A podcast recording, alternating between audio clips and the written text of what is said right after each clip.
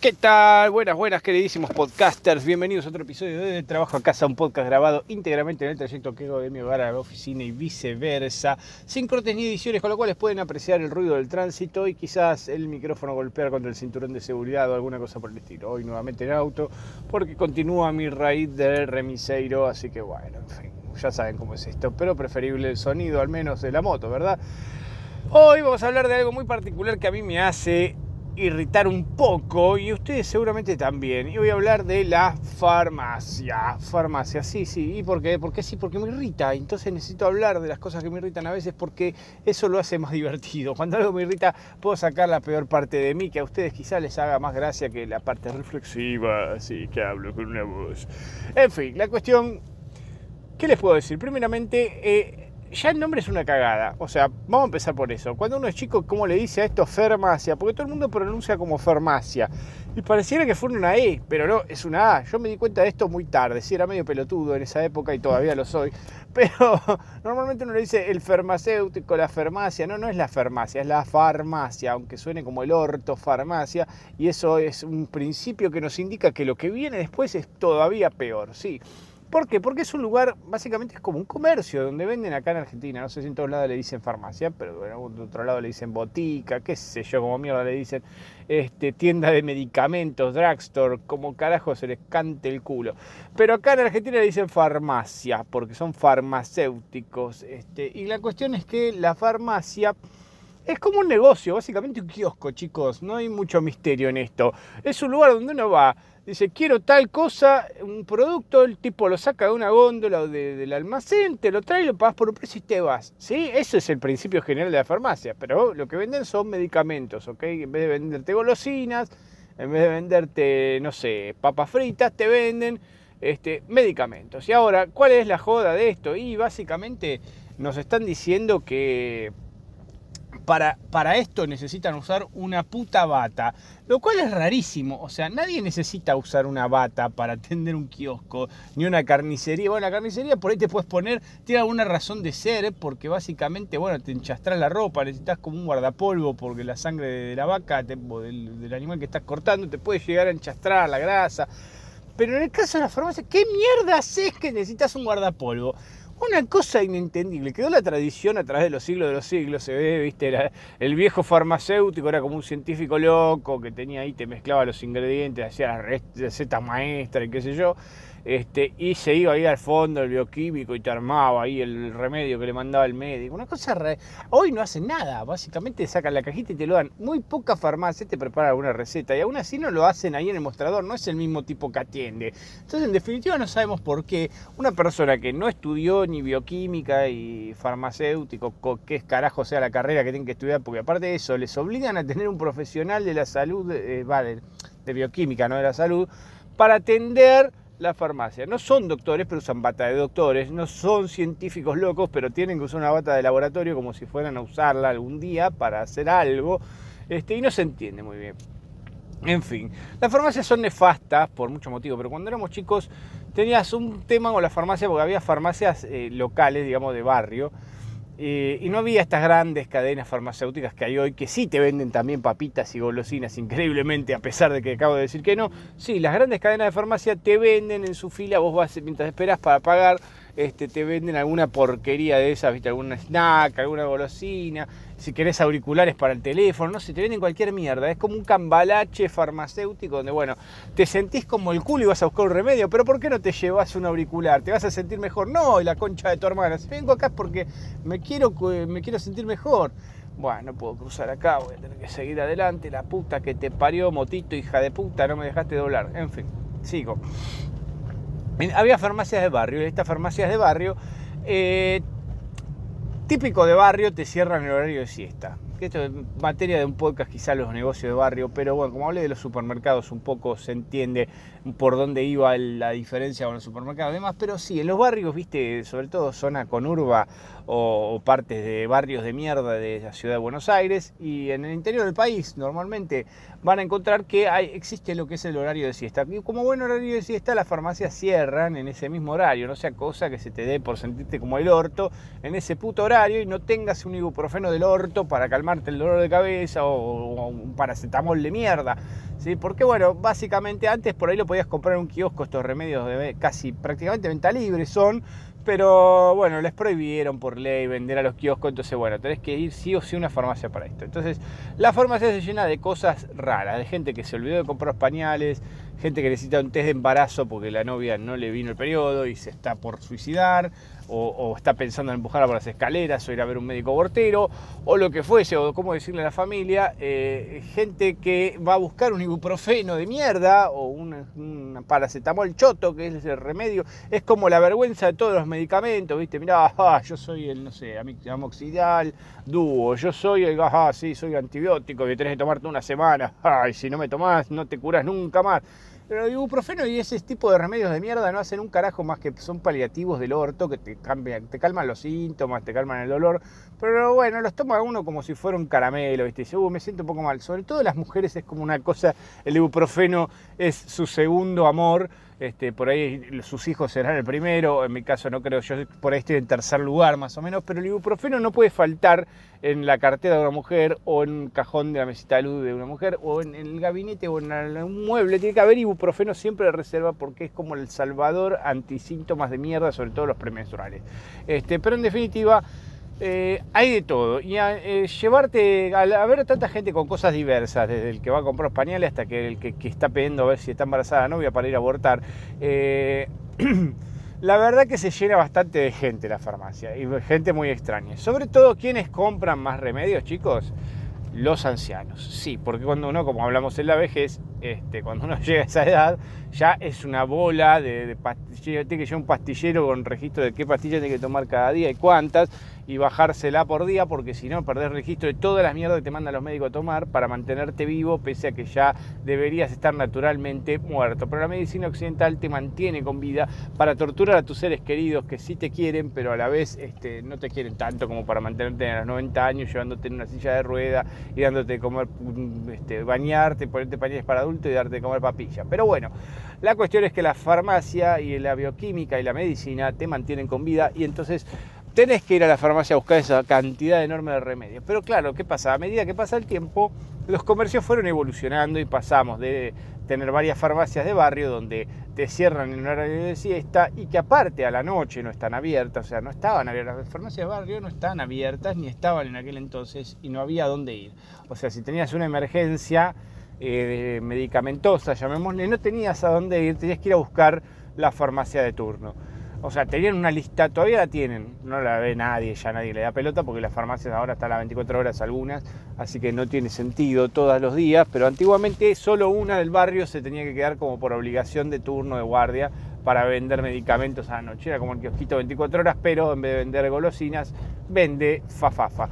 La cuestión que claro, tenías que ver un cartelito de mierda, por ahí la farmacia de turno estaba a la Loma del Orto, en el otro lado de la ciudad, te tenías que ir hasta allá para ir a comprarte un ibuprofeno, la verdad que a veces era preferible sentir el dolor que tener que hacer todo ese tramiterío engorroso. Me espero hasta mañana y lo compraré, qué sé yo, bueno, una cagada, la verdad que una mierda. Pero eso no es lo peor, porque como claro, se junta gente anciana y los comercios mutan de sus mecánicas de venta y su atención en el tiempo, se vuelve cada vez más y más tedioso para la gente anciana ir a la farmacia. Entonces las farmacias diseñan sistemas perversos para alejar a los ancianos y que mueran en la fila, básicamente, y en el medio nos arrastran a todos. O algo así entiendo yo. No sé si será para matar a los viejos, pero la verdad que verdaderamente si yo soy un viejo y tengo que hacer lo que es la compra en una farmacia, realmente preferiría estar muerto. Prefiero no tomar el remedio y morir a tener que hacer esa fila todos los putos días para comprar remedios de mierda que te da el médico. Que aparte tenés que tener una receta del médico para muchas de las cosas que te dan, porque claro, no te pueden vender libremente todos los medicamentos. O sea, porque si no sería el equivalente a vender estupefacientes. Si todos tomáramos clonazepam a diario sin receta, y bueno, estaríamos todos como drogados. Les traigo paz pero bueno, no es el caso, así que necesitamos sí o sí una prescripción médica, una receta médica, la cual debemos entregar a la hora de adquirir el medicamento, ¿sí? Que lo que sí admiro de los farmacéuticos es que pueden llegar a interpretar la letra de un médico, que prácticamente es algo ilegible para cualquier ser humano, pero el farmacéutico desarrolla la habilidad increíble de poder comprender el texto ilegible, ese manuscrito de mierda que dejan los médicos cuando hacen una receta que parece que los estuvieran apuntando con un arma mientras corren en una cinta de ejercicios y así escriben, como el orto. Se ve que en la Facultad de Medicina tienen que apurarse a tomar apuntes porque si no, no llegan a anotar las partes del cuerpo este, y a eso les hace desarrollar una letra recontra del ojete. Pero bueno, los farmacéuticos se entienden increíblemente. Es como un código, ¿viste? Como un cifrado, como si fueran espías de la KGB, donde uno no sabe bien qué está comprando ni nada. Pero bueno, farmacéuticos sí. La cuestión es que uno va a hacer la fila y tienes dos filas. Generalmente las farmacias suelen tener un, este, papelito de turno o un turnero, como le, como le quieran llamar, esa máquina, esa porquería roja que parece un silbato que tiene unos papelitos con número para parecer que te vas a ganar una rifa. No, no te vas a ganar una rifa. Te van a atender cuando te toque el número, así que vas a tener que esperar a ver si te ganas la, canasta de productos no perecederos. Digo, que te ganas que te atienda el pelotudo que está atrás del mostrador. La cuestión es que tenés que sacar un número para que te atiendan si no tenés una medicina prepaga u obra social que te representa generalmente un descuento. Y el otro para compras de índole particular, o sea, sin descuento lo pagas toda del bolsillo porque, bueno, no tenés receta o porque no tenés medicina prepaga de ningún tipo y tenés que pagarla toda juntita. Sacas el número, generalmente, bueno, la mayoría de la gente tiene obra social, ¿sí? porque si no los remedios también son impagables, más hoy en día es una cosa están por las nubes, los precios suben todos los días. Pero imagínense que, bueno, está la fila de obra social llenísima, la otra dos personas. No bastándoles con dividir a la gente de una manera incoherente, porque la verdad que es totalmente desequilibrado a la división, o sea, tenés un, uno de particular cada 10 que tiene obra social, así que si vas por particular te, atienden prácticamente al toque, porque alternan, viste, uno y uno más o menos, y claro, se sacan a todos los particulares en dos segundos, y a lo de la obra social lo dejan para el final. Y lo de la obra social, el tema es que te presentar la receta, tienen que entender la letra del médico que demora un tiempito, pese a que lo pueden hacer, igual deben tener ciertas dudas. Así que dice acá paracetamol o colapetitol o al metol catol, ¿qué carajo quiso poner el médico? No sé, deben ¿qué le pasaba, señor? Y deben inventar un remedio, debe buscar un remedio en su mente que se parezca a los síntomas que usted tiene. Este, no sé cómo carajo harán, deben tener su técnica, ¿viste? Como los mozos que te, guardan la, la, memoria al pedido y vuelve. Mira, algún truco hay, no sé cuál es la memotecnia que harán o la forma de interpretación que harán de los jeroglíficos, eso que escribe el médico. Cuando uno le, este, cuando uno le entrega la receta y la interpreta, de ahí tiene que ir a buscar el remedio, que generalmente no es algo que esté a la vista, porque suelen ser remedios medio que lo usas para determinadas enfermedades, entonces no, hay mucha gente que los compre. Cuando te traen el remedio, te, anotan en un papelito, tienen un sistema de muy de mierda, te piden la credencial de obra social, anotan, tienen que ver una credencial, no pueden asociar tu DNI a la obra social y que pongan tu DNI o sea, tu número de documento que todos tenemos a mano. No, tenés que tener la puta credencial. Tienen un sistema informático que, o sea, está en red. Pondrían el DNI, aparecería mi nombre, ¿verdad? O sea, sería lo lógico que cualquier buscador de mierda, de cualquier sistema de mierda, cuando uno ponga el puto DNI, aparezca de qué mierda de obra social estoy afiliado y no tenga que llevar esa credencial chota que me ocupa espacio en la billetera y que no tengo ganas de llevarla, me tiene las pelotas llenas llevar esa credencial y que aparte vence, como si fuera, ay, va a vencer. Bueno, ¿por qué mierda no me cargas en el sistema del orto ese? Si tengo algún problema porque no aparezco en el sistema, bueno, me iré con la credencial para decir acá estoy, acá estoy. Igual, como no le aparece en el sistema, igual no me lo van a tomar, ¿no? Porque en realidad es eso, tiene que aparecer el sistema. ¿Por qué mierda no ponen el DNI de las personas en el sistema y no nos obligan? Yo supongo que así deben filtrar un montón de viejos olvidadizos. Dice, bueno, ah, este tiene Alzheimer, se olvidó, se olvidó la tarjeta de la obra social. Pedirle la tarjeta que listo, salvamos, ¿sabes lo que nos salvamos? No, la obra social deben pensar algo así, como diciendo, vamos a cagar a los viejos. Como les digo, todo el sistema está diseñado para cagar a los viejos. El viejo tiene que llevar la credencial suya de PAMI, de que carajo tenga de obra social o prepaga, porque ya las obras sociales son, van a pérdida con esta gente, porque claro, todos los días compran remedio, todos los días se hacen estudios, porque los viejos que tienen mucho tiempo libre, como hablamos en vejez, se hacen 10 mil millones de estudios, se quieren preservar lo, más, el mayor tiempo posible con vida, aprovechan el tiempo libre que tienen ahora que no tienen que laburar y van todos los días al médico, le dicen me duele acá, me duele acá, y sí, está viejo. El diagnóstico está viejo. Pero bueno, la cuestión no hay ninguna fuente de la juventud, ninguna cosa mágica como la película Cocoon, ni nada que los pueda salvar. Pero nada, te toman esta receta, te toman la te piden la credencial, anotan los numeritos en un papelito, tardan 42.000 horas. De ahí agarran, tienen que sacar un cartoncito de remedio para dejar constancia. El que diseñó el sistema para que trabajen los farmacéuticos en este país es un hijo de remil puta. Porque eso de sacar el cartoncito de remedio, de la caja del remedio, para ponerlo junto con las recetas y abrocharlo y guardarlo. Boludo, por Dios, es lo más burocrático que vi en mi vida. O sea, qué sé yo, te puedo entender con un, tipo de medicamento, viste, súper tóxico, adictivo, bueno, está, ponerle más requisitos formales a la cuestión, ¿viste? que guarden la receta. Sería lo lógico que te pida la receta, mínimo que te pida la receta, pero después el cartoncito, todo para que no hagan la manganeta de venderlo por afuera. Esto porque la gente, los farmacéuticos pillos que te venden sin receta, entonces tienen que evitar que, que el stock les dé distinto haciendo trampo, una trampita, ¿viste? No sacan el del coso del cartoncito, entonces después se lo dan a otro, a otro le dan el remedio, no lo pasan por como lo entregado y lo venden después por fuera sin receta y todo contento. Medio, viste, todas las manganetas que se pueden hacer para vender, pues, son vendedores de falopa, chicos. O sea, básicamente es un dealer el farmacéutico. Y si, con el solo hecho de venderte sin receta está al mismo nivel de un dealer prácticamente. O sea, no hay mucha diferencia. Te vende fafafa para que te sientas más feliz, para que te vuelvas. Es una droga, flaco. Es una droga. Te hace algún efecto este, estimulante o calmante, relajante que te puede hacer lo mismo este, algún otro tipo de estupefaciente. Pero bueno, la cuestión es que son legales y para mantenerse legales tienen que hacer todo este circo de la recetita, de sacar el cartoncito, de la puta que lo parió, a veces te piden receta triple, receta cuádruple, bueno. La cuestión, no solo que tenés que presentar la, la receta y tenés que presentar la credencial y tenés que esperar 42 horas que el tipo busque el remedio, que saque el cartoncito, que anote el numerito, que lo ponga en el sistema por la duda que no esté, que no sé qué, otro cuarto, sino que encima la receta tiene un tiempo de validez. Si vos fuiste al médico, la receta tiene 30 días para que vos la hagas valer. O sea, vence. Después de los 30 días, vos vas con esa misma receta que te dio el médico, firmada por el médico, te dice, tiene que tomar este remedio.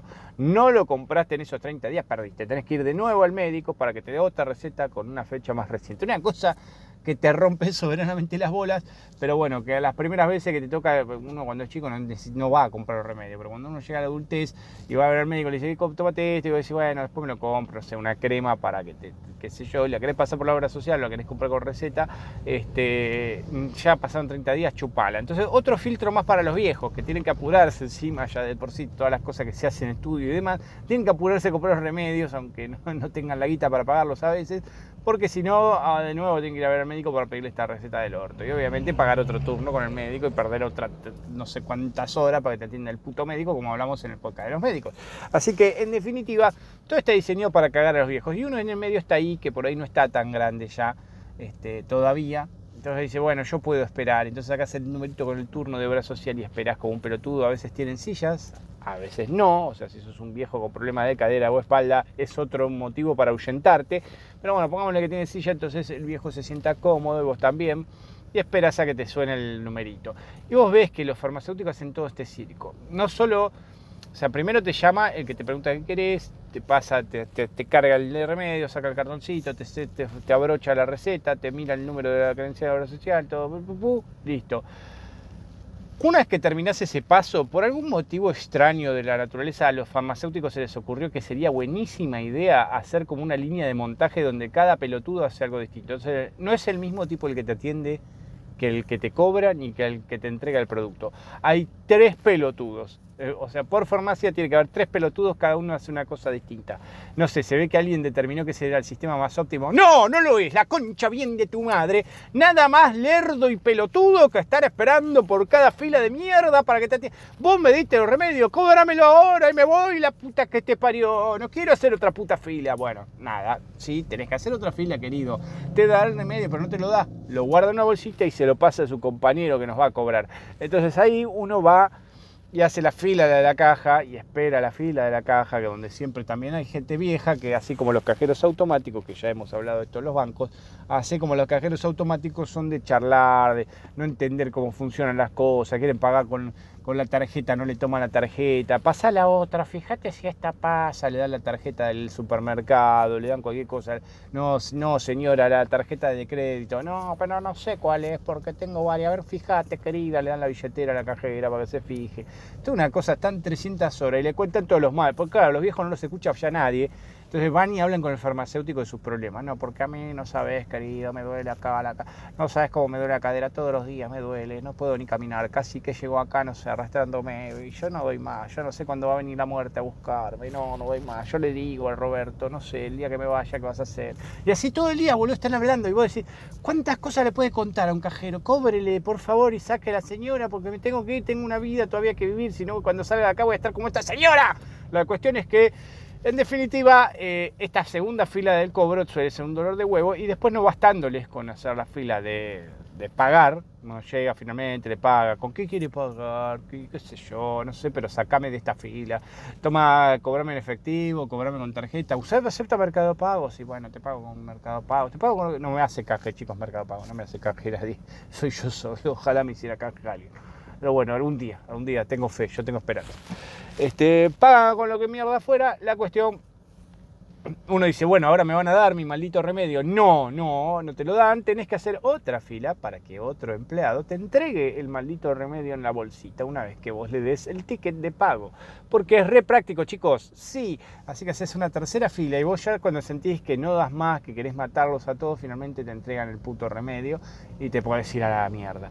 Pero para todo esto ya es una odisea increíble para comprar una pelotudez. Y entonces vos decís, a veces, como les digo, después de ver todo esto y analizar todo esto, uno piensa, ¿realmente quiero sentirme mejor o prefiero quedarme en la cama, regodearme de mi dolor y volver a casa? Este, no, salir de casa a chupar frío esta 42 horas para comprar un ibuprofeno de mierda que en definitiva un par de horas lo voy a poder comprar en la esquina de casa en vez de irme hasta la loma del orto o por ahí quizá me sienta mejor, no sé, mágicamente venga el arcángel Gabriel y me sane, qué sé yo, lo que mierda fuera. Bueno, no lo sé chicos, pero la verdad es una experiencia terrible. Si alguno de ustedes odia la farmacia tanto como yo, eh, pueden escribirme en los comentarios. Creo que hay preguntas acá en Spotify. Voy completando, pero bueno, nadie tiene ganas de escribir, obviamente, porque somos los, conocemos todos, somos poquitos. Bueno, chicos, este, como siempre les digo, si les gustó, denle las cinco estrellitas a la campanita para que se dice cuando subo, que es casi todos los días que vengo a laburar. Este, y compártelo con un amigo. Si alguien más se adhiere acá, por favor les pido. Y somos más de dos en este espacio de mierda que hemos de llamar de trabajo casa. En fin, yo qué mierda sé si solo voy de mi casa al trabajo y del trabajo a casa. Bueno, comprate este remedio, la puta que te parió. Nos vemos la próxima. Chau, chau.